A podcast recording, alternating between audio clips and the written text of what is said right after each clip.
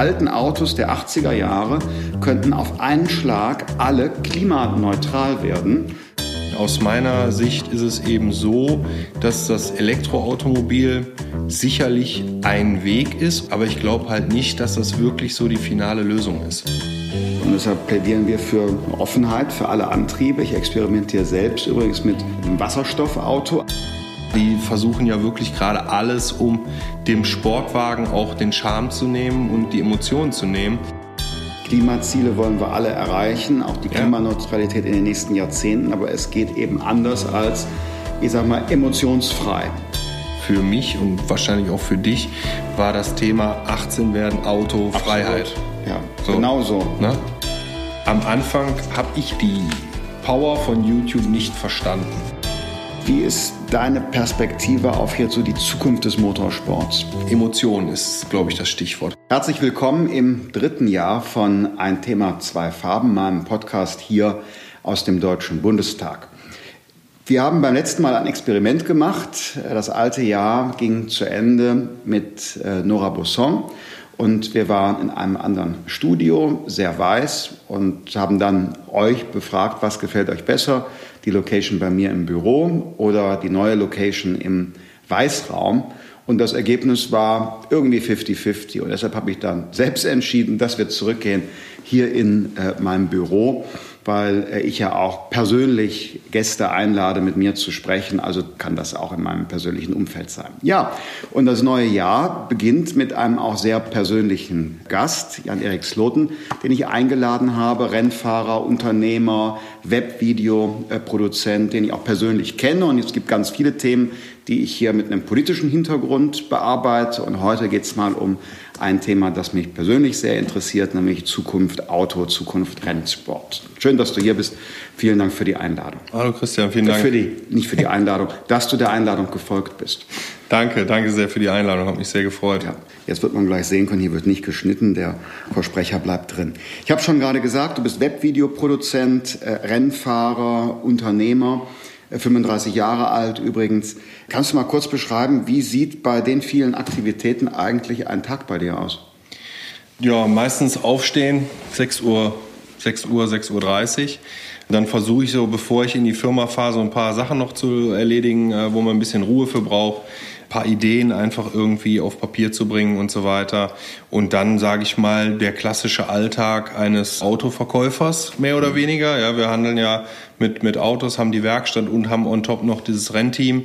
Und da bin ich halt in allen Bereichen aktiv und um das für uns und auch für unsere Sponsoren eben so interessant wie möglich zu gestalten, produzieren wir auch diese, diese Videos in, auf unserem YouTube-Channel Ring Police und begleiten im Prinzip alles, was wir so, so tun, äh, ein bisschen. Ja, damit ist natürlich der Tag und vor allen Dingen auch so eine Woche wirklich voll. Gerade jetzt im Januar, wo wir die ganzen Sponsorgespräche führen und so weiter und auch mit Porsche, äh, dass wir unser Partner im Motorsport eben viel in Kontakt sind, das Jahr planen und alles durchtakten, ist der Januar gut gefüllt. Also ist jetzt die Woche komplett unterwegs, nächste Woche komplett unterwegs. Das äh, nimmt schon viel Zeit in Anspruch. Ja. Mhm. Ähm, selbst und ständig, äh, sagt man ja äh, gerne. Genau, ähm. Du hast zwei Bereiche, gerade schon geschildert, euren Fahrzeughandel und eine Werkstatt. Kann man sagen, ihr macht das, was man früher Fahrzeugveredelung genannt hat? Ja, also das würde ich so beschreiben, ja, mhm. genau. Fahrzeugveredelung, wir sind Tuning. sehr Tuning, genau, ja. Wir sind sehr performance-lastig. Das heißt also, wir kümmern uns um Rad-Reifen-Kombinationen, wenn es sportiv werden soll. Fahrwerkssetup, Fahrwerksumbauten, Bremsanlagen, natürlich auch Leistungssteigerungen, so diese, diese ganzen Dinge. Da sind wir ein bisschen in einer anderen Richtung unterwegs als viele andere Tuner, sondern wir sagen einfach, okay, wir sind eben für den sportlichen Fahrer, der auch mit seinem Auto gerne zwischendurch mal auf die Nordschleife geht oder auf andere Rennstrecken, sind wir der Ansprechpartner. Ich habe dich deshalb auch eingeladen, weil allein das, was du jetzt beschrieben hast, für viele in diesen Zeiten schon fast eine Provokation ist. Wir kommen hier zusammen an einem Tag, wo drüben im Bundeskanzleramt der Autogipfel stattfindet und wo mein Kollege Fraktionsvorsitzender äh, Anton Hofreiter von den Grünen gerade nochmal das Verbot der Neuzulassung von Verbrennungsmotoren für Deutschland äh, gefordert hat. Und mhm. da interessiert mich natürlich, wie ist jetzt sozusagen technologisch deine Perspektive auf diese Debatte rund um das Auto? Ja, also ich sag mal, ähm, wir wurden ja schon recht früh mit diesem Thema im Motorsport auch konfrontiert. Es gab ein Projekt von Porsche, die sind 2000 12, wenn ich mich jetzt nicht ganz irre, schon mit einem GT3R Hybrid das 24-Stunden-Rennen vom Nürburgring äh, gefahren und sind ja auch in Le Mans schon seit äh, etlichen Jahren, mittlerweile nicht mehr, aber waren seit etlichen Jahren da mit Hybridfahrzeugen unterwegs. Das heißt, dieses Thema war ja schon sehr früh bei uns präsent. Auch das Thema Formel E, rein elektrischer Rennwagen das gibt es ja schon ein paar Jahre. Für uns ist klar und war klar, da kommt was, da tut sich was. Aus meiner Sicht ist es eben so, dass das Elektroautomobil sicherlich ein Weg ist oder ein Wegbegleiter ist und vielleicht für einige Sparten auch tatsächlich gut sein kann. Aber ich glaube halt nicht, dass das wirklich so die finale Lösung ist, weil ähm, ich mir einfach nicht vorstellen kann, dass ein Neubaugebiet, ja, wo weiß ich, wie viele hundert Leute wohnen, die alle ein Elektroauto haben, abends nach Hause kommen, das Ding an die Steckdose stecken, Wäsche waschen, Fernseh gucken, kochen, dass das alles von dem Stromnetz irgendwie gecovert werden kann. Das kann ich mir nicht vorstellen. Dazu kommt natürlich auch noch die Umweltbelastung, weil so wie ich das sehe, ist es doch eine Belastung für die Umwelt, so ein Akku zu produzieren, so ein Fahrzeug zu produzieren. Die nächste Frage, die ich mir immer wieder stelle, ist, was passiert mit dem Fahrzeug, wenn Porsche, Tesla, wer auch immer ein neues Modell bringt, ist dann das alte Modell so uninteressant wie heute ein iPhone 8, wo einfach alle sagen, da kriegst du nichts mehr für, kannst du auch wegwerfen. Was ist mit diesen Themen? Was passiert damit? Und ähm, deswegen glaube ich, dass es, wie gesagt, für den einen oder anderen Zweck bestimmt gut ist, für Hybridtechnologien bestimmt auch interessant ist. Aber ich kann mir nicht vorstellen, dass in fünf Jahren alle voll elektrisch unterwegs sind. Vor allen Dingen Leute wie ich, ähm, die irgendwie 80.000 Kilometer im Jahr Auto fahren. Ja, das glauben wir auch nicht. Wir wissen es aber auch nicht. Und deshalb plädieren wir für eine Offenheit für alle Antriebe. Ich experimentiere selbst übrigens mit einem Wasserstoffauto. Also es ist Elektroauto, aber ähm, aus Wasserstoff wird ähm, die Energie gewonnen und äh, nicht aus der Steckdose. Ähm, es gibt ja auch synthetische Kraftstoffe, das muss man immer wieder erklären. Man kann mit erneuerbarer Energie aus CO2 in der Luft Kerosin oder Benzin oder Diesel oder jedenfalls einen Kraftstoff machen. Ja. Da ist dann nur die Aufgabe, dass man zum Beispiel in Nordafrika oder in Südeuropa hinreichend viel günstige, saubere Photovoltaikanlagen hat, die dann quasi ähm, als eine moderne Raffinerie nicht aus fossilem Erdöl, sondern aus CO2 in der Luft oder industriell abgeschiedenem CO2 einen Kraftstoff machen. Also müssen da technologieoffen bleiben. Und das für mich Faszinierende ist, äh, ich bin ja bekanntermaßen ein Freund alter Autos. Die alten Autos der 80er Jahre könnten auf einen Schlag alle klimaneutral werden, wenn wir einfach einen synthetischen Kraftstoff, also einen, einen grünen Kraftstoff in den Tank füllen würden. Äh, Im Unterschied dazu, jetzt neue E-Autos zu produzieren, ist ja enorm klimabelastend, weil die müssen ja erstmal in die Montagehalle und dann zum Beispiel aus dem Ausland, aus den USA, ein Tesla nach Deutschland gebracht werden. Und dann ist noch nicht mal klar, wo kommt der, du hast es ja schon gesagt, zusätzliche Strombedarf her? Also aus welchen Quellen wird der gedeckt? Und deshalb Technologieoffenheit. Das ist unser Credo. Ja. Ähm, Frage, ähm, es wird ja eine Veränderung geben. Und in Deutschland ist es das ganze Kfz-Gewerbe ein Riesenmarkt, auch das ganze Feld Fahrzeugveredelung, Tuning man spricht irgendwie nicht so gerne darüber hier, weil es ist so eine, so eine der Branchen, ich sag mal provokant, fast so wie Rotlichtmilieu. Oh, Autotuning. Es gibt Millionen Menschen, die sich dafür interessieren, ähm, aber es ist so, oh, bloß nie anfassen. Milliarden Umsätze, die es da gibt. Wie siehst du die Wahrnehmung allgemein oder ist das nur eine Szenesache? Und hat sich da was verändert in den letzten Jahren oder wie, wie ist dein Gefühl? Die Gesprächsthemen sind da. Ich persönlich habe jetzt kein Problem irgendwie mit Anfeindung oder so, ne? Mhm. dass da irgendeiner Eier auf mein Auto wirft oder sonst irgendwas. Das ist so noch nicht passiert. Aber ich merke schon, dass die Leute extrem kritisch diesem ganzen Thema gegenüberstehen und so verbissen kritisch, dass die halt viele Punkte, wie du eben angesprochen hast, vergessen. Ja, mhm. Milliarden Umsätze, die wiederum Arbeitsplätze sichern, mhm. die auch dafür garantieren oder dafür sorgen, dass Deutschland sich weiterentwickelt. Deutschland ist nun mal eine Automobilmacht, äh, ja, Macht, hört sich immer so böse an, aber es ist am Ende des Tages so. Ähm, ja, wenn du mit einem Amerikaner sprichst, dann sagen die, boah, deutsche Autos, German Engineering, das ist ja. das Ding, was du brauchst und überhaupt, ja. Ähm, und auch wenn man sich überlegt. Wir reden es künstlich schlecht. Bitte? Und wir reden es hier künstlich schlecht. Ja, wir zerstören im Prinzip unsere Grundlagen damit. Ne?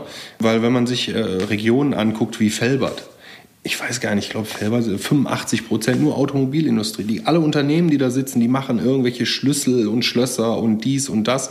Gut, Schlüssel und Schlösser brauchst du beim E-Auto auch, aber natürlich auch viel drehende Teile. Mhm. Ja, alles, was irgendwo da benötigt wird für einen Verbrennungsmotor oder für ein Auto, was eben mit einem Verbrennungsmotor angetrieben wird. Und das sind so Themen, wo ich sage, boah, da jetzt so einen Keil reinzuschlagen und zu sagen, wir machen jetzt hier nur noch E-Auto, schwierig. Ne? Weil, wie du schon gesagt hast, so ein Auto zu produzieren, so ein neues E-Auto zu produzieren, ist halt wirklich umweltbelastend. Und damit fängt es ja nicht mal an. Die müssen ja erstmal die Halle bauen. Mhm. Ne? Dann müssen sie irgendwo äh, das ganze mhm. Zeug abbauen, um den Akku zu bauen, etc. etc. Und in der Tuning-Branche, sage ich mal, ist es ja so, dass sehr viele Leute auch, ich sag mal, etwas besser mit ihrem Auto umgehen, sprich, die fahren es länger. Mhm. Es gibt Leute, die haben ein Auto zehn Jahre lang, verändern das immer wieder. Und wenn du sonst rausgehst, was machen die Leute? Die leasen sich irgendwas, fahren den zwei, drei Jahre und danach, ja, egal, weg, neu die Leute, die in der Tuning-Szene unterwegs sind, ob das jetzt wirklich, sage ich mal, einfach nur tief und irgendwie besonders oder auch die Leute, die da ein bisschen Wert auf Performance legen, ähm, die, die gehen mit dem ganzen Thema anders um. Mhm. Ja, die sind meistens so drauf, dass sie sagen, okay, ich habe mein, mein Schätzchen, das fahre ich aber auch nur im Sommer und im Winter fahre ich entweder mit der Bahn oder habe noch irgendwie ein kleines Auto oder wie auch immer das dann bei denen geregelt wird. Die halten die Autos länger, was aus meiner Sicht auch ein Punkt ist, weil die ganzen neuen Fahrzeuge ja immer dafür sorgen, dass es mehr und mehr gibt und Klar. natürlich die Dinge auch irgendwo hin müssen weil wir versuchen hier in Deutschland irgendwie alles so grün und so schön wie möglich zu machen und in Holland, Belgien, direkt der Nachbar, die machen, sage ich jetzt mal frech, was sie wollen. Oder wir packen die Autos in ein Schiff, schicken sie nach Afrika und da fahren sie weiter, ja. was am Ende des Tages ja auch nicht die Lösung ist. Ne? Nein. Wie würde eigentlich, ähm, angenommen, wir haben nur diese Elektromobilität. Im Augenblick läuft es ja darauf hinaus, ich dachte schon, aktuelle Diskussion, Verbrennungsmotor verbieten und die CO2-Flottengrenzwerte für die Autos führen ja dazu, dass, dass äh, die Hersteller in ihrer Neuwagenflotte überproportional viel E-Mobilität ja. haben müssen. Sonst gibt es Strafzahlungen.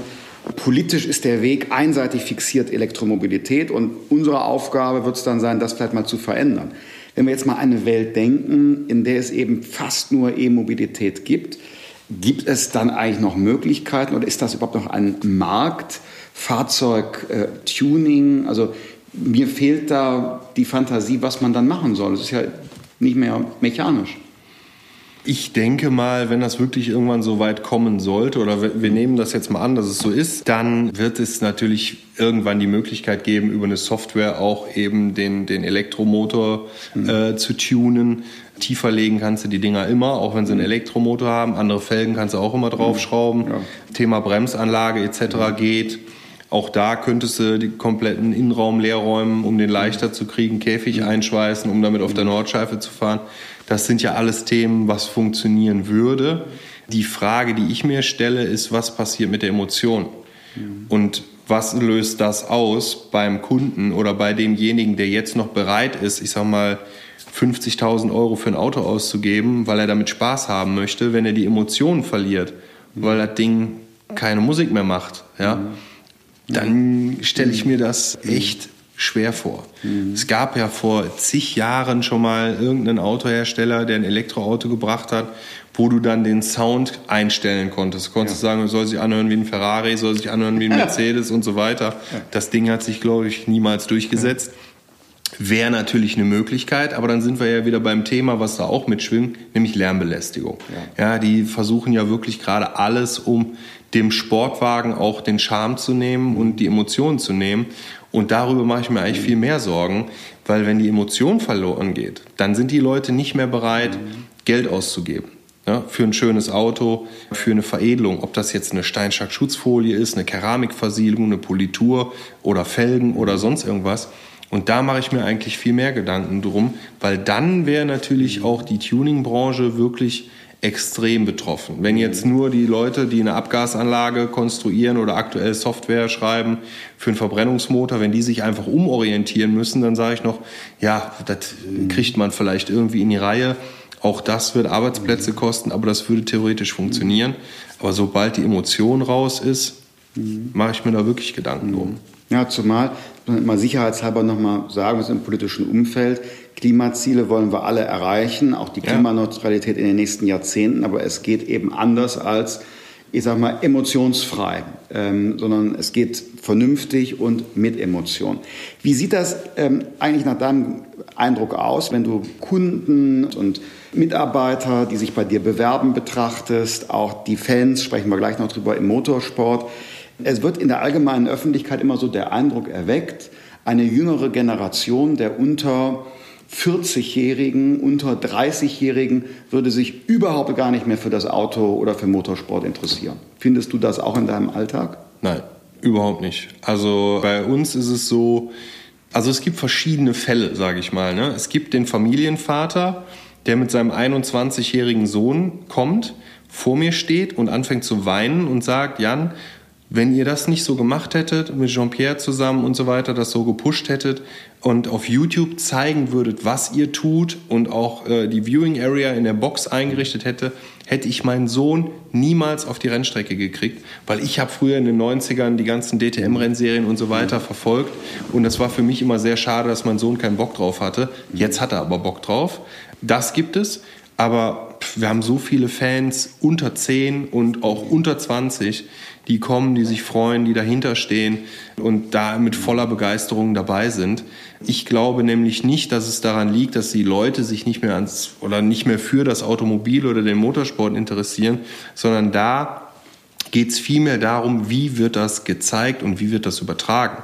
Weil ich kann halt heute sagen, so Gaming finde ich super, also gucke ich mir jetzt einen Livestream an äh, von irgendeinem Videospiel. Das ist ohne Probleme möglich in tausender aus, tausendfacher Ausführung. Wird auch gemacht. Ja. Wird auch gemacht, ja, genau. Und bei uns im Motorsport ist halt die andere Seite, also gar nicht die Teamseite, sondern die Veranstalterseite. Die ist halt sehr langsam und sehr altbackend. Und da kommt dann jetzt erstmal ein Livestream. Mhm. Und dann ist alles schwierig, weil keiner darf den Livestream teilen auf seinem YouTube-Channel und äh, alles immer schwierig, schwierig, schwierig. Und die neuen Themen wie Gaming zum Beispiel, die treten dem viel offener gegenüber. Ja? Die, die sagen einfach, ja geil, machen, weil wir wollen, dass die Leute das mhm. sehen. Und das ist so ein bisschen unser Problem. Wenn wir sagen hier, wir machen eine Viewing Area, bis das Thema Viewing Area in der Box heißt, jeder kann mit seinem ganz normalen Ticket jederzeit zu uns in die Box reinlaufen, steht direkt neben dem Rennauto und kann gucken, was passiert. Mhm. Dieses Thema durchzubringen war so schwierig, mhm. dass wir am Anfang gedacht haben, das kriegen wir gar nicht hin. Mhm. Dann haben die Leute aber nach ein bisschen Erklärung und Zeichnung und so weiter gesagt, ah ja, das ist cool, das ist cool, das, das wollen wir, das machen wir. Dann gibt es da eine Unterstützung. Mhm. Ja, aber das ist halt schwierig, diese ganzen Leute, die damit dranhängen, abzuholen, damit man es dem Fan so einfach machen kann wie möglich. Weil das Problem ist ja, du hast heute so viele Themen, die angeboten werden. Warum soll der Mensch 35 Euro, 50 Euro oder noch mehr für ein Ticket äh, bei einem Autorennen äh, bezahlen, wenn er auch äh, einfach zu Hause sitzen kann und das über verschiedene Kanäle im Fernsehen anschauen kann. Klar. So, und da, da sind wir gefragt. Also alle, die Veranstalter, die Hersteller, die Teams. Also ähm, Motorsport und individuelle Mobilität, nach deiner Warnung bleibt das, bleibt das ein Thema. Ist auch mein Gefühl. Also es ändert sich was, aber äh, es wurde ja mal eine Zeit lang gesagt, es gibt jetzt nur noch Share Economy, nur noch Carsharing keiner will mehr ein eigenes Auto haben. Und nee, irgendwie stellte man fest, ist gar nicht so. Die Erwartungen bei den, den Anbietern sind reduziert. reduzieren auch sogar ihre regionale Präsenz, weil die Leute doch noch irgendwie ihr eigenes Auto haben, haben wollen. Ist ja auch klar, weil das Thema, ich meine, heute gibt es bestimmt äh, Leute, die das ein bisschen anders sehen, aber für mich und wahrscheinlich auch für dich war das Thema 18 werden Auto Freiheit. Ja, so, genau so. Ne? Und, und das wird mit Sicherheit bleiben. Klar, du hast heute Themen Carsharing und weiß ich was und äh, du kannst viel besser mit der Bahn überall hinfahren als noch vor 20 oder 30 Jahren. Ja, alles gut. Aber dieses Gefühl von Freiheit vermittelt das ja auch nicht wirklich, weil die Bahn sagt ja, wann du zu fahren hast. Ne?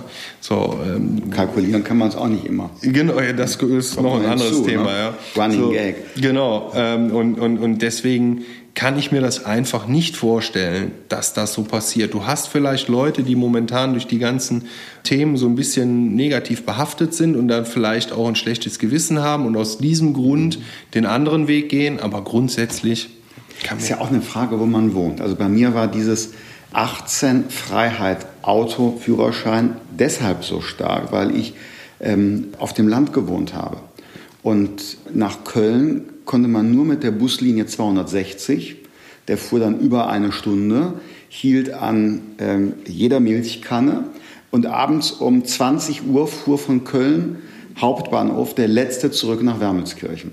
Ja. So, das ist also von wegen äh, Kölner Nachtleben und Clubbing war schon ohne Auto komplett erledigt. Ja. Und eine, ein ganz anderer Sport jetzt hier in Berlin, also hier in Berlin, ich fahre dienstlich Auto, privat fahre ich öffentlichen Personennahverkehr. Ich nutze einen Carsharing-Anbieter mit Fahrzeugen, die auch im Fuhrpark elektrische haben, wenn ich zu einem, einem ähm, skandinavischen Möbelhändler fahre.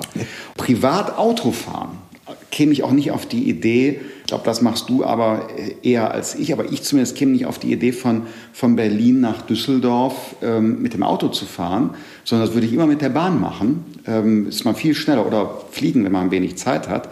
Aber trotzdem will ich mir die Möglichkeit, individuell mobil zu sein, nicht nehmen lassen. Und vor allen Dingen möchte ich mit meinem alten Auto von 1982, der für mich einen emotionalen, ästhetischen Wert hat, der, der, manche Leute haben ein Haustier oder, oder gehen reiten. So habe ich eben ein Auto und wenn ich Zeit habe, Quality Time habe, dann fahre ich mal, mal 50 Kilometer am Sonntagnachmittag. Das will ich mir nicht nehmen lassen. Und da will ich auch nicht, dass jemand mir, mir einredet, ich sei moralisch total verkommen, äh, nur weil ich da ein paar Meter fahre. Ja, das ist genau der Punkt. Das ist ja völliger Blödsinn, weil ich bin auch auf dem Land groß geworden, ja, erst in, in Geldern am wunderschönen Niederrhein. Mhm. Da sind wir irgendwann mal mit ein paar Jungs nach Köln gefahren mit der Bahn. Wir waren, glaube ich, drei Stunden unterwegs oder so. Ja, dann noch irgendwo einen Zug verpasst und hin und her. Vollkatastrophe. Also musste eben, wie auch bei dir, ein Auto her. Äh, nachher habe ich in der Nähe von, von Aachen gewohnt, in Jülich. Da war das gleiche in Grün. Ja, du, du, du bist nix. komplett verloren, da geht gar nichts.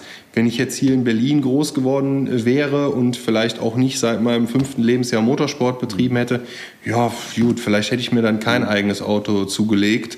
Aber das Thema Führerschein machen und die Möglichkeit haben, mhm. auf jeden Fall. Und ich denke auch, das Auto, das ist einfach so das des deutschen liebsten Kind, ja, die Emotion, genau. emotional und deshalb haben die Leute enorm viel Geld über Jahrzehnte investiert in ihre Autos. Das ist für viele die größte Investition, die sie im Jahrzehnt machen, sich ein neues Auto kaufen. Ja. Und äh, deshalb haben wir auch die Spitzenunternehmen mit Top-Patenten, weil hier der Leitmarkt war. Genau. So ja. ist es. Und ich meine, es geht ja noch weiter. Ne? Denk mal an die ganzen Waschstraßen und so weiter. Weil was machst du Freitagnachmittag? Auto waschen. Klar. Was machst du, bevor du in Urlaub fährst? Ja, Auto waschen. Die ja. ganzen Kieshändler, wenn ich mir, das hast du eben so nebenbei angesprochen, ist ja auch eine soziale Komponente. Klar, äh, man kann sich immer einen 9,06 Euro Diesel kaufen, wenn man genug Geld hat. Hm, ich komme nicht mehr in die Innenstadt mit dem Auto, okay, dann kaufe ich mir ein Hybrid oder Elektro. Was ist eigentlich mit den Leuten, und das sind ja nun auch Millionen, die auf den Kiesplatz gehen und sich für dreieinhalbtausend ein Auto kaufen können? Genau. Nur. Ja, oder 800 Euro. Oder 800 weißt Euro. Du, so, das ist ja genau der Punkt, weil ich sage auch das Thema dein erstes Auto mhm. würde ja immer schwieriger werden, wenn du jetzt nicht mehr einen wunderschönen Twingo von 1922 kaufen kannst. Ja. Das ist ja, ja. genau der Punkt. Ja? ja. So, und, und da stelle ich mir halt auch die Frage, wie soll das in Zukunft laufen? Also ich meine, wenn wir das so stark machen, wie es gefordert wird, Da werden so viele über die Klinge springen. Das Ja, ist, glaube ich, auch heute noch keinem bewusst. Das muss durchdacht werden, denn Carsharing ist jetzt in vielen Mittel- und Großstädten schon nicht rentabel. Mal gucken, wie das weitergeht. Dann sagt man öffentlicher Personennahverkehr und Bahn. Wunderschön. Aber wir werden nicht jedes 15.000 Einwohner Städtchen an äh, das Netz der Deutschen Bahn anschließen können. Das geht von den Trassen nicht, es geht finanziell nicht und es wäre auch nicht ökologisch, wenn die Waggons alle leer sind, weil da nur vier People fahren. Ja. Äh, dann wird nur heiße Luft transportiert. Das ist alles nicht, finde ich, durchdacht und deshalb braucht man einen neuen Ansatz für den ganzen, ganzen Autobereich. Ich wollte jetzt gerade auch auf das Thema Rennsport kommen. Du hast schon gesagt, du machst das sozusagen seit Kindesbeinen an. Wie bist du, du in den Rennsport gekommen? Kart? Genau, also klassische Weg eigentlich. Ähm, das ist entstanden, mein Vater, der, der war früher sehr Motorsport-affin. Ja, der hatte da einfach Spaß dran und hat dann irgendwann hat er sich einen Go-Kart gekauft. So, und dann fing er an, Go-Kart zu fahren. Früher war ja alles noch so ein bisschen einfacher. Er fuhr dann da in Kerb ein bisschen Go-Kart und dann irgendwann kam dann ein gewisser Gerd Noack auf ihn zu, der Entdecker von Michael Schumacher und hat gesagt, hör mal, das machst du ja gar nicht so schlecht, aber das, was du da fährst, das ist irgendwie, du musst mal hier was anderes probieren und so ging das dann los. Ähm, und man ist ja dann auch schwer motiviert, ne? vor allen Dingen, wenn dann irgendein Profi sagt, hör mal, das machst du gar nicht so schlecht. So, also Vater dann da irgendwie ein bisschen aufgerüstet und fuhr dann mit Ralf und Michael Schumacher und äh, noch so ein paar anderen alten Haudegen in Kerpen Kartrennen. Ich als kleiner Stöpsel, drei Jahre alt, vier Jahre alt, ich weiß es nicht mehr, war natürlich dann irgendwann mit oder jedes Mal mit äh, wahrscheinlich. Äh, fand das irgendwie auch cool, aber ich wollte immer Motorrad fahren. Ne? Ich habe gedacht, das ist alles nett, aber ich will ein Motorrad haben. Dann äh, waren wir mal irgendwann irgendwo, ich weiß es nicht, äh, Vater hat zu meiner Mutter gesagt, ja, wir gehen ein Eis essen, mach du mal. Und dann sind wir an einem Motorradgeschäft vorbeigekommen, wo eine Yamaha PW50 im Schaufenster stand. Das sind So die kleinen? Ganz kleines Moped, das ist irgendwie so, so hoch. Ne? Also wirklich so, wo du als Vierjähriger auch drauf fahren kannst. Und ich natürlich, oh, geil. So, Vater Langeweile, da reingegangen. Äh, grober Fehler. Ja. Weil der Verkäufer war völlig tiefenentspannt und so, oh, komm hier, fahr mal auf dem Hof eine Runde und ich dann da mit dem Ding da über den Hof geeiert. Das hat dein Leben bestimmt. Das hat mein Leben bestimmt. Ja, dann kam mein Vater leider nicht mehr darum, das Ding mitzunehmen. Fand er wahrscheinlich auch selber ein bisschen cool. So, und dann gab es eben dieses Motorrad und dann bin ich in Holland irgendwelche Rennen gefahren und was weiß ich, fand Mutter natürlich auch alles nicht so toll. Und dann ist der Michael das erste Mal Autorennen gefahren, Michael Schumacher. So, und weil wir den kannten, sind wir halt da zur Rennstrecke gefahren, haben uns dann angeguckt und so weiter. Dann habe ich zu gesagt, ah, Papa, sowas will ich auch mal machen. Er hat gesagt, ja, dann ist aber nichts mit Motorradfahren, weil dann müsstest du jetzt irgendwie auf den Go-Kart gehen. Ja, äh, gemacht, getan, irgendwo Leikartbahn in, weiß ich, in Hagen. Die gibt es, glaube ich, immer noch. Auf jeden Fall da ein bisschen rumgefahren, das hat am Anfang nicht so funktioniert, dann fand ich toll. Ja, Moped weg, Go-Kart und dann ging das eben los. Ne? Dann bin ich irgendwie zehn Jahre, elf Jahre lang Go-Kart gefahren, alle Serien, alle Meisterschaften durch und war dann 1999, 2000 der jüngste Teilnehmer in der größten Go-Kart-Klasse, die es so gibt. Das sind dann also Karts mit 52 PS, Sechsganggetriebe und so, die richtig nach vorne gehen. Damals war ich 15 und ähm, Du bist vergleichsweise groß. Ich dachte immer, im Kartsport, je größer und schwerer man ist, desto langsamer. Ja, äh, vergleichsweise groß, aber auch wenn man es mir nicht ansieht, ja, ich war ein absoluter Ultrahering, also ein richtiger Lauch. Und wir mussten immer irgendwie so bis zu 20 Kilo Extragewicht ans Kart schrauben, damit ich überhaupt fahren durfte, äh, weil auch da gibt's natürlich Regularien ohne Ende.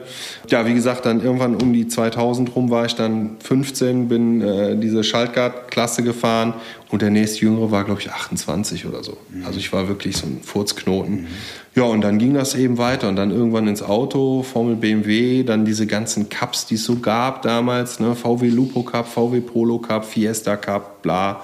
Und dann bin ich bei Porsche gelandet und da bin ich bis heute geblieben. Zwischendurch hatte ich mal zwei Ausritte zu BMW und Aston Martin und ähm, ja, ansonsten bin ich da recht treuer Porsche-Pilot. Kann man heute noch planen, eine, eine Karriere als Rennfahrer? Ich habe mal wahrgenommen, ich weiß nicht, ob es stimmt oder ob es nur so ein Klischee von, von dem, dem laienhaften Beobachter ist. Bei meinem Eindruck ist es heute nicht nur Talent, sondern du brauchst auch irgendwie enorm viel Kapital, Sponsoren und so weiter, weil also man muss, so scheint mir, mindestens am Anfang der Karriere Geld mitbringen. Definitiv, das war früher schon so. Ähm, nur früher hattest du halt eben die Möglichkeit, zum Beispiel im VW Lupo Cup äh, eine Saison zu bestreiten für 35.000 Euro plus das, was du kaputt machst. Das gibt es heute nicht mehr. Die 35 hat man noch mit einem regionalen Sponsor irgendwie hinbekommen. Ne? Ja. Genau, ja. Und heute, äh, das, das, das gibt es nicht mehr. Also du, du hast so eine Möglichkeit nicht mehr. Und heutzutage kostet auch eine Go-Kart-Saison richtig Kohle. Also ich habe jetzt vor einiger Zeit in alten Fotos eine handschriftliche Kalkulation von meinem Vater äh, mal äh, gefunden. Da hat ein Rennen Europameisterschaft in Frankreich war es damals, glaube ich, ein Rennen bedeutet von Mittwoch bis Sonntag und jeden Tag halt vier, fünf Rennen mhm. fahren mit Vorläufen und Heats und Qualifyings und allem Gedöne, wo du dann auch zwei Karts brauchst und sechs Motoren und so weiter. So ein Riesenaufwand. Hat damals gekostet irgendwie äh, 36.000 Mark. Ein Rennen. Wahnsinn. Ein Rennen, weil damals war eben Europameisterschaft dieses, diese Veranstaltung mhm. und danach warst du eben Europameister. Mhm. Geht heute nicht mehr geht heute nicht mehr. Ich habe mich vor nicht langer Zeit mit dem äh, Vater von Sebastian Vettel lange unterhalten, weil wir uns auch eben aus der Go-Kart-Zeit kennen. Wir sind jahrelang in einem Team gefahren. Und der sagte, boah Jung, ich war jetzt noch mal auf der Bahn, habe mal mit ein paar Leuten gesprochen. Heutzutage brauchst du eine Viertelmillion Euro, um eine Kart. professionelle Go-Kart-Saison zu bestreiten. Das heißt, diese Viertelmillion brauchst du im Go-Kart, diese Viertelmillion brauchst du aber auch in der danach folgenden Rennserie mhm. bis hin zu zwei Millionen Euro und mehr pro Saison. Das heißt, diejenigen, die nicht von Hause aus viel Geld haben, die keinen Sponsor haben, die sagen, wir setzen alles auf die Karte. Unser Sohn macht eine Karriere als Rennfahrer und später, wenn er ganz oben angekommen ist, dann kriegen wir das Geld zurück. Genau, so ist es auch bei ganz vielen Leuten gelaufen. Ne? Also ähm, es gibt auch oder gab auch früher tatsächliche, ich sag mal, Investoren, die gesagt haben, pass auf, ich bezahle die Nummer, aber wenn du dann, dann kriege ich mein Geld mit Zinsen zurück. Mhm. Was heutzutage auch schwierig ist, weil wenn du dir mal anguckst, was die Rennfahrer so verdienen, ah, dann wird das dünn, weil ich sag mal, wenn du jetzt äh, äh irgendwo einen Vertrag bekommst und nicht ultra erfolgreich bist und wirklich alles abräumst und das Megatalent bist und so weiter, dann verdienst du natürlich, ich sag mal, für den breiten Markt viel Geld, mhm. aber für das, was du da ableistest und für das, was du auch riskierst, mhm. ist es eben nicht so viel. Und damit, sage ich mal, so einen alten Kredit abzulösen, ja, ja. den du bei irgendeinem ja. Gönner mal das ist fast unmöglich, außer du landest irgendwann in der Formel 1. Mhm. Und selbst da hast du ja mittlerweile Leute, die zahlen fürs Fahren. Das heißt, sie haben einen Sponsor, der zahlt X, Team will Y und irgendwas bleibt übrig. Mhm. Ähm, und ich sag mal, Fahrer, die äh, im, im, hinteren Mittelfeld fahren, nicht weil sie schlecht sind, sondern einfach weil das Material nicht so gut ist wie das von Mercedes und Ferrari und Co. Die Jungs verdienen natürlich Geld, die verdienen auch viel Geld. Aber äh, ich sag mal, wenn du sagst, okay, ich bin äh, ein guter Formel-1-Fahrer äh, und bin irgendwo im Mittelfeld unterwegs, um dann so einen alten Kredit abzulösen, musst du erst mal zehn Jahre fahren, bis du auf Null bist. Mhm. Ja, sondern das ist ja. sehr, sehr riskant, sehr schwierig ähm, und ähm, wie gesagt auch so in der Branche ähm, ist es sehr, sehr schwer, Geld zu verdienen. Also das, da muss man wirklich schon sehr gut sein, sehr talentiert sein und dann eben auch abliefern. Ne? Du hast inzwischen ein eigenes Team, Ring Police. Wieso übrigens Police? Keine Ahnung. Also, also ich, den, den, genauen Gedankengang, den kann ich auch nicht mehr so richtig ja. nachvollziehen. Also, ähm, Aber man kann sich gut merken. Ja, genau. Ja, das, äh, also ich, ich, das ist irgendwann mal entstanden aus äh, irgendwelchen Ideen, ähm, die ich hatte, neben der Motorsportkarriere so ein paar Events zu machen. Mhm. Und da ging es darum, dass ich irgendwann so aus Spaß äh, gesagt habe, bei irgendeinem Event, äh, wo, wo ähm, ich das Vorausfahrzeug gefahren bin mhm. und die anderen dann hinterher gefahren sind, habe ich dann gesagt, ja, irgendeiner muss den Verkehr ja anführen. Ne? Und dann kam so diese, dieses Bild in den Kopf, äh, Polizei fährt auf der Autobahn, bremst alle ein, weil irgendwas mhm. auf der Straße ja. liegt und so. Und so kam dann irgendwie Ring wegen Nürburgring, Hockenheimring etc., den ganzen Ringen halt und Police, weil ich mir gesagt habe, gut, irgendeiner muss sich ja kümmern. Also in dem Stil. Und so ist das dann entstanden. Und äh, damals hatte ich einen äh, M3 E92 den habe ich dann kurzerhand äh, schwarz-matt foliert mit weißen Türen, weißer Kofferraum, mhm. Ringpolice-Sterne mhm. kreiert, da drauf gepappt und dann war das im Ringpolice und so ist das dann ja, cool. entstanden. Zeigt, zeigt äh, Humor. Ähm, wo fahrt ihr heute? ADAC ähm, GT Masters. Genau, wir fahren äh, mit dem, ich sag mal, Projekt Iron Force nennen wir das. Fahren wir in der, in der GT Masters äh, auf dem Porsche GT3R. Das ist das GT3-Fahrzeug von, von Porsche, was in dieser Rennklasse äh, homologiert ist, ähm, also zugelassen ist. Und ja, da sind wir ganz gut unterwegs, sind noch in, in der Lernphase. Das ist wahrscheinlich die stärkste GT3-Rennserie der Welt momentan oder einer der stärksten auf jeden Fall. Bedeutet Qualifying, die ersten 30 sind in einer Sekunde. Also mhm. deutlich enger als zum Beispiel bei der Formel 1. Und damit ist natürlich auch der, der Kampf härter und auch ähm, der Erfolg sehr schwierig äh, zu, zu erlangen, weil du natürlich wirklich viel testen gehen musst. Du musst viel ausprobieren. Sehr teuer die ganze Geschichte. Wir brauchen für eine Saison äh, GT Masters 1,5 Millionen Euro.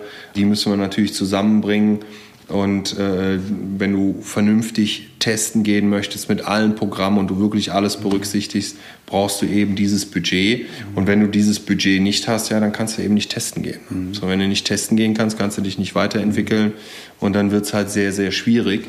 Und äh, bei anderen Rennserien, wie zum Beispiel im 24-Stunden-Rennen am Nürburgring, wo auch meine Fahrerkollegen, der Lukas Luhr zum Beispiel, mit dem ich auch die GT Masters zusammen fahre, sehr viel, sage ich mal, Erfahrung hat, sehr viel Rennen schon gewonnen hat. Da ist es für uns ein bisschen einfacher. Wir konnten jetzt äh, letztes Jahr beim 24-Stunden-Rennen Elfter werden, was extrem gut war, weil im Prinzip waren wir unter den ersten 20 wahrscheinlich eins von drei nicht äh, werksunterstützten Teams. Mhm. Ähm, und da haben wir, glaube ich, einen sehr guten Job gemacht und auch gezeigt, dass es funktioniert. Und neben dieser, ich sag mal, professionellen Aktivität Racing ähm, haben wir eben auch noch den Bereich Kundensport, heißt äh, verschiedene Modelle, die wir anbieten, wo Kunden ähm, drauf äh, Porsche Sports Cup beispielsweise fahren dürfen. Das ist so eine ähm, sehr, sehr gute äh, Rennserie, sehr starke Rennserie auch für ich sage jetzt mal den Hobbyrennfahrer, mhm. wobei ich das eigentlich gar nicht sagen will oder hören will, Hobbyrennfahrer, weil wenn du da fährst, ist es schon mehr als ein Hobby. Mhm. Dann bist du schon irgendwie in dem gleichen Bereich wie jemand, der Leichtathletik betreibt oder so. Ne? So ein Team, ADAC GT Masters, wie muss man sich das, das vorstellen? Wie viele wie viel Köpfe hat das? Wie, viel, wie viele Leute sind da dafür tätig, dass, dass äh, ihr zwei Auto fahren könnt? Also ich sag mal, in, in der Gesamtheit mit allen Beteiligten, inklusive der Festangestellten, die im Team zu Hause sind, die auch nicht mit auf die Rennstrecke gehen, sondern halt eben in der Company bleiben und so weiter, hast du circa 30 Leute. Mhm. Und bei größeren Events wie zum Beispiel im 24-Stunden-Rennen oder so, dann hast du bis zu 40 Leute, die da aktiv sind. Wir haben zum Beispiel mindestens ein, eher zwei Ingenieure für ein Auto. Äh, wir haben einen Mann, der nichts anderes macht außer Reifen. Mhm. Das heißt, der kümmert sich darum, dass der richtige Reifen zum richtigen Zeitpunkt am richtigen Ort ist macht die ganze Planung mit den Ingenieuren, du hast die ganzen Mechaniker, die du brauchst. Da ist schon sehr viel Manpower und auch Girlpower äh, erforderlich um das auf die Beine zu stellen. Das mhm. ist eine, eine, sehr komplexe Angelegenheit. Du hast viel Logistikthemen. Es gibt sogenannte Back-to-Back-Rennen. Das heißt, du hast am Wochenende eins ein Rennen und am Wochenende zwei auch. Heißt, du mhm. fährst beispielsweise zum Nürburgring hin mhm. oder du bereitest alles vor, fährst zum Nürburgring hin, machst dein Rennen, fährst in die Company, Nachbereitung, Reparaturen etc., Vorbereitung, und nächste Rennen und weiter geht's. Ne?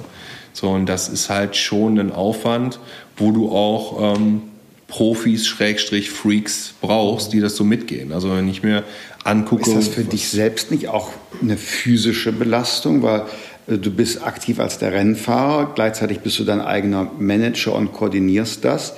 Also das kann ich mir vorstellen, ist da auch, auch also im wahrsten Sinne des Wortes ein Sport, also rein De physisch. Definitiv, ja, das ist so. Ne? Und ähm, ich mache äh, alles selber, heißt ich spreche selber mit den Sponsoren.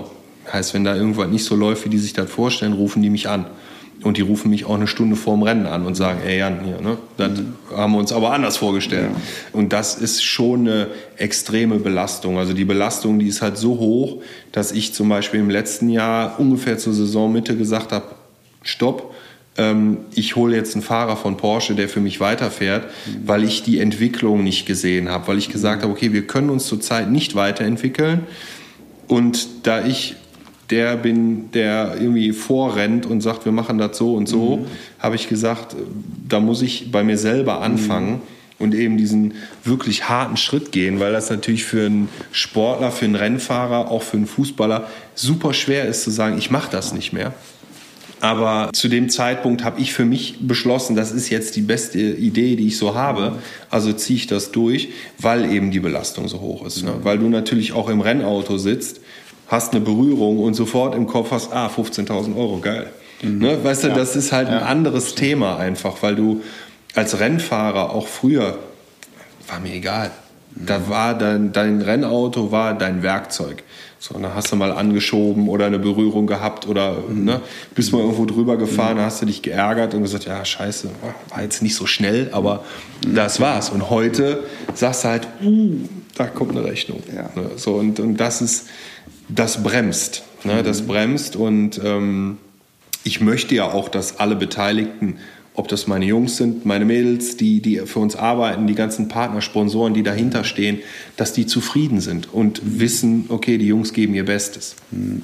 Wir beschäftigen uns deshalb, ähm, wollte ich das fragen, fragen, sehr stark in der Sportpolitik auch mit der Dopingproblematik. Mhm. Also Persönlichkeitsrechte waren rechtsstaatliche Basis und so weiter, aber eben schon auch effiziente Kontrolle.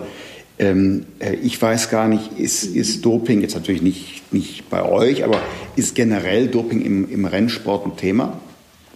Ja, klar. Also wir haben ja eine ähnliche Dopingliste wie, wie die Leichtathleten und, und Radfahrer und so weiter auch. Ähm, das ist schon ein Thema. Ähm, es ist bei den Jungs, die beispielsweise Formel 1 fahren, auch wirklich genauso extrem offiziell organisiert wie ähm, bei den Radsportlern. Heißt, theoretisch klopft da um 6.30 Uhr einer und sagt so, bitte jemand in den Becher pinkeln. Tatsächlich. Äh, äh, das das gibt es schon. Mir ist aber jetzt aktuell kein, kein Fall bekannt, wo ich jetzt mhm. sage, ah ja, da mhm. kann ich mich dran erinnern, da hat einer seine Lizenz verloren, weil er Anabolika genommen hat, mhm. weil bei uns natürlich auch das Thema ist, wir brauchen eine gewisse Ausdauer, klar, aber ich glaube nicht, dass du die Ausdauer benötigst, wie zum Beispiel ein Tour de France-Sieger oder so. Ne? Ja. Mhm. Weil ähm, du natürlich schon da bei der Sache sein musst und, und konzentriert sein musst, aber dieses Thema Konzentration sehr viel mehr ausmacht als die Fitness. Also du musst mhm. natürlich topfit sein, gar keine Frage. Aber ähm, ob du jetzt die Distanz in so und so viele Sekunden rennst oder in so und so viele Sekunden rennst, ist, glaube ich, dafür egal. Ja, und deswegen denke ich, dass bei uns das Thema nicht so hoch angesiedelt ist. Was ich mir vorstellen könnte, dass vielleicht eher das Thema, weiß ich nicht, Drogen tatsächlich ähm, ein Thema wäre, weil das wäre dann natürlich ab einem bestimmten Punkt auch sehr gefährlich mhm. für, für alle Beteiligten. Ne? So, da gibt es auch definitiv Tests, es gibt also Drogentests auch, ähm, aber auch da wüsste ich jetzt nicht, dass mhm. irgendeiner mal äh, eine Lizenz verloren hat, also auf jeden Fall nicht in meinem engeren Umfeld. Okay, also war nur auch jetzt eine Frage, ja. harter Schnitt. Nochmal zurück zu äh, Ringpolice, äh, denn Ringpolice ist ja auch ein YouTube-Kanal. Ja. Ähm, das habt ihr, glaube ich, 2013 begonnen. Ja und nein. Mhm. Also wir haben sehr früh mit diesen ganzen sozialen Medien angefangen. Ob das jetzt Facebook ist oder, oder YouTube. Am Anfang habe ich aber die Power von YouTube nicht verstanden, muss mhm. ich ganz ehrlich sagen. Ähm, hier unser Freund Jean-Pierre zum Beispiel, mhm. der hat das sofort gerafft. Viele Grüße an Jean-Pierre Krämer. Genau, genau, liebe Grüße an der Stelle. Mhm. Der hat sofort verstanden, wo die Reise hingeht und hat ja sofort 2012, glaube ich, damit begonnen. Ich habe zwar auch einen YouTube-Channel in 12 oder 13 oder was da äh, aktiviert, habe aber mehr so Image-Videos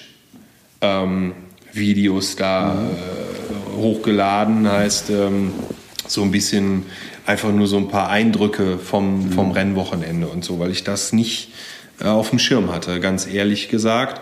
Und Jean-Pierre war auch derjenige, der mich dazu getrieben hat, ne? mhm. weil ähm, der hatte mich irgendwann mal mitgenommen in, in, in seinen Videos und hat dann gesagt, du hast da ein gewisses Potenzial, du kannst das grundsätzlich und du solltest es auch tun, weil es für dich und deine mhm. Firma sehr, sehr gut ist.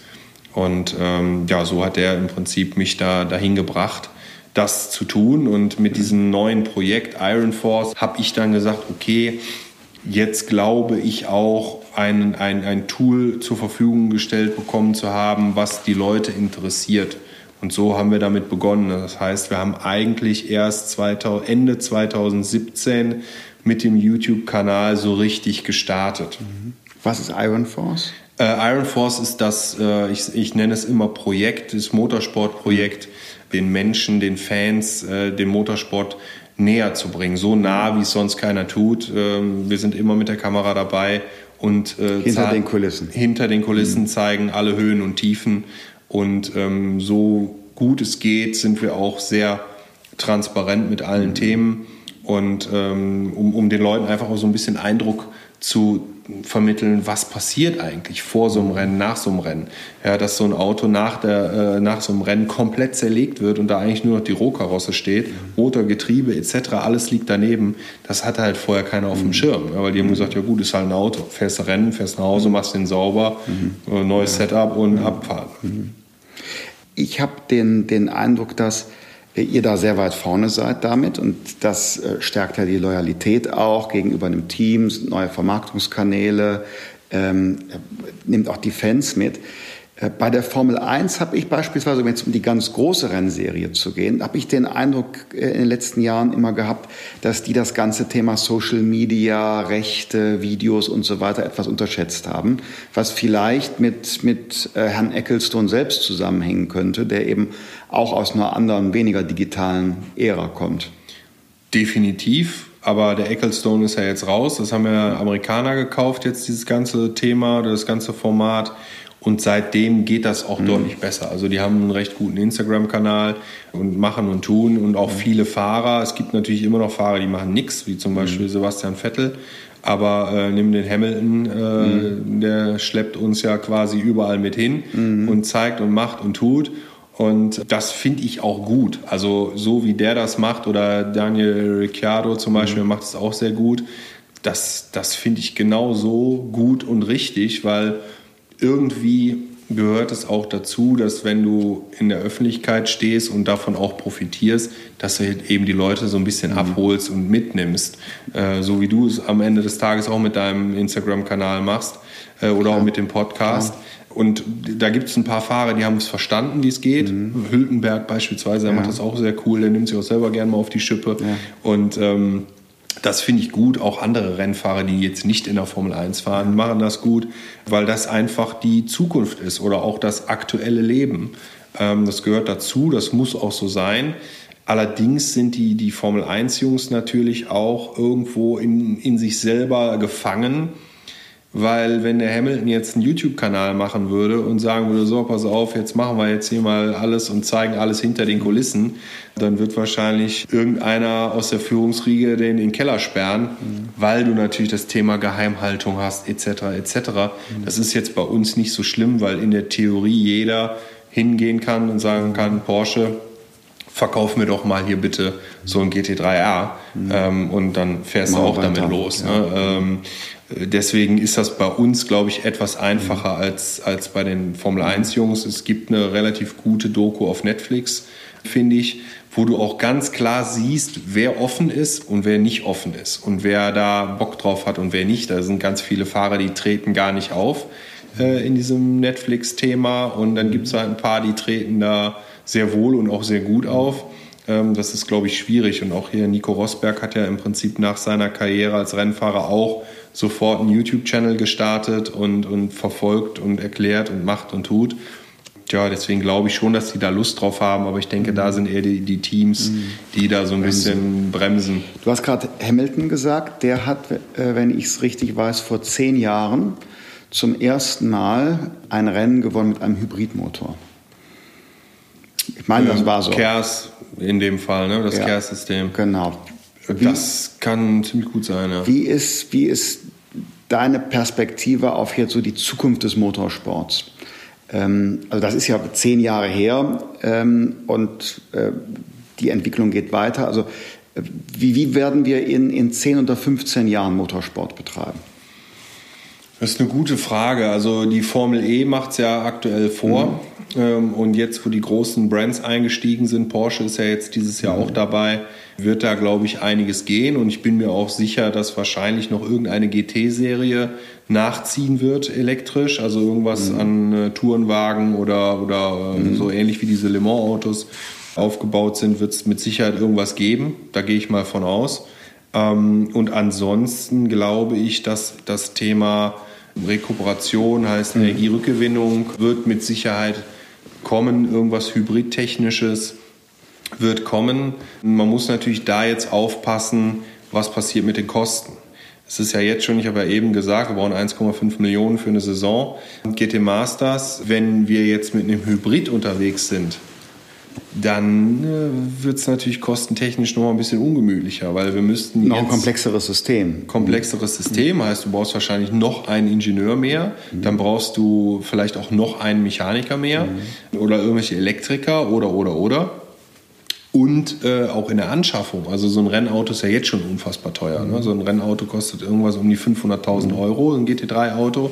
So, wenn das Ding jetzt ein Hybrid wird, dann wird der wahrscheinlich kosten 700. Oder der Hersteller sagt, ah ja, jetzt haben wir natürlich Hybrid, okay, gut, ah, jetzt müssen wir uns was anderes einfallen lassen, damit das Auto nicht so teuer wird. Heißt, wir gehen an die Aero, wir gehen an die Räder, wir gehen an alles Mögliche, ans Gewicht etc. etc. Mhm. Heißt, dieses Auto würde dann auf jeden Fall langsamer werden. Mhm. So wie es ja auch bei der Formel E ist. Ne? Die Formel E ist deutlich langsamer als, die, als alle anderen Rennserien, ähm, die mit äh, Verbrennungsmotor betrieben werden. Klar. Weil Formel E ist vom Speed her, dieses Jahr weiß ich es nicht genau, weil sie eine neue Aerodynamik bekommen haben, aber das war halt, vorher war so ein Formel E-Auto langsamer als die Formel-Autos, die die 14-jährigen Nachwuchsfahrer fahren. Mhm. Und, ja, und dann bist du wieder beim Thema Emotionen. Ja, vor allem sind sie nicht nur langsamer. Ein ähm, äh, Freund von mir, der André Teuerzeit, grüßen ja heute einmal in einem Podcast, äh, der betreut Fahrer in der Formel E und hat mich deshalb auch mal hier in Berlin mitgenommen zu einem Lauf. Das ist schon interessant, aber es hört sich eben an, wenn die Fahrzeuge vorbeikommen, wie ein Bienenschwarm. Ne? und man hat das Gefühl, die Abrollgeräusche sind teurer, äh, lauter als das Motorgeräusch. Ja. Dieses klassische Motorsportgefühl, für mich jetzt ne, so ein bisschen romantisierend, hatte immer was damit zu tun. Man, man hat so diesen Gummigeruch äh, in der Nase und du hast die, die, die Motorengeräusche im Ohr. Und da geht schon also es ist anders, es ist gewöhnungsbedürftig. Ich will es jetzt nicht schlecht und klein reden, sondern im Gegenteil, Technologieträger, alles gut und prima, aber es ist, es ist anders. Und zumindest mich, also ich nähere mich noch an, so will ich sagen. Ja, mir geht es ähnlich. Ein Freund von mir, Daniel Abt, der fährt ja seit Jahren schon in der Formel E und wir ziehen den immer so ein bisschen auf. Ne? Mhm, sagen, klar. ja, willst du noch mal ein richtiges Auto ja. fahren und so. Ne? ähm, weil wir da natürlich auch so ein bisschen, äh, ich sag mal, ja, den auf die Schippe nehmen jetzt. Ne? Mhm. Ähm, aber es ist tatsächlich auch für uns oder für mich jetzt auch in dem Fall so eine gewisse Distanz ist noch da. Mhm. Ich kann es mir noch nicht so richtig vorstellen. Ja, und der nächste Schritt sind dann die äh, Robo-Races, über die gesprochen wird. Das heißt also, da gibt es gar keinen äh, Piloten mehr, sondern äh, die Kunst besteht darin, wer programmiert den besseren Algorithmus. Ja. Also Mal sehen. Äh, auch das könnte ja irgendeinen Charme äh, äh, mit sich bringen, ja? weil ich sag mal, wenn du dir äh, die Gaming-Szene anguckst und die einen Livestream haben von irgendeinem Autorennen, mhm. heißt, die spielen da oder fahren da, darf man ja gar nicht sagen, spielen, weil es ja auch Sport. Aber, aber die fahren eben noch selbst. Die fahren selbst, ja, aber du als Zuschauer siehst es ja auch nicht. Mhm. Ne? Und ich weiß nicht, ob vielleicht da auch irgendwie die Leute sagen, oh ja, was anderes äh, gucke ich mir auf jeden mhm. Fall mal an, ist vielleicht auch ganz cool.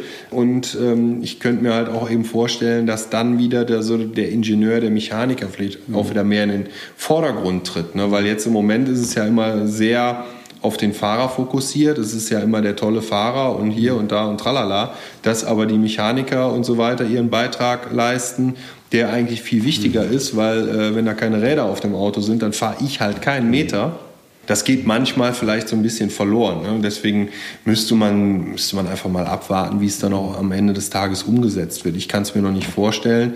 Was ich sagen kann, weil ich jetzt gerade mit dem Taycan äh, in, in, in Leipzig bei Porsche auf der Rennstrecke gewesen bin, das funktioniert schon gut. Ne? Also die Leistung, die da anliegt und so weiter und auch der niedrige, äh, niedrige Schwerpunkt das ist schon eine sehr coole Geschichte. Und auch wenn man sich mal anguckt, wie beispielsweise Porsche das Thema angeht, ne, die sind ja eh sehr umweltbewusst und haben da ihre, ihr Offroad-Gelände in Leipzig zum Beispiel mehr oder weniger zum Naturschutzgebiet gemacht mit seltenen Vögeln, Auerochsen, Wildpferden, Bienenzucht und allem drum und dran. Gehen aber auch hin und bauen einen der stärksten Ladeparks äh, mhm. Europas äh, mit, mit sieben Megawatt, die da anliegen, also so viel wie eine 30 1000 Seelengemeinde. Äh, die ganze VAG bezieht den Strom aus Österreich, also aus mhm. Wasserkraft. Ähm, das ist schon alles in, in den richtigen Richtungen, in den richtigen Wegen. Wie gesagt, Emotion ist, glaube ich, das Stichwort. Vielleicht schafft man es ja auch, ein, eine, ein E-Auto zu bringen, jetzt im Motorsportbereich, was vielleicht auch wieder einen Sound hat. Mhm. Wäre durchaus denkbar. Mhm. Ich weiß nicht, ob das das Ziel sein kann oder ob das jetzt wirklich was bringt, aber man könnte ja vielleicht mal drüber nachdenken. Viel in Bewegung. Also bleiben wir einfach offen. genau, ja. Vielen Dank, Jan, dass du da warst. Vielen Dank für die Einladung. Habe mich sehr gefreut. Danke und ja, bis bald. Auf Wiedersehen. Ciao. Vielen Dank fürs Zuhören. Ich hoffe, es hat euch gefallen. Wer Anregungen für Gäste hat oder Feedback geben will, der schreibt mir am besten einfach eine Mail oder eine private Nachricht in den sozialen Medien. Diesen Podcast kann man abonnieren bei iTunes, Spotify, Deezer und überall, wo es Podcasts gibt. Auf Wiederhören.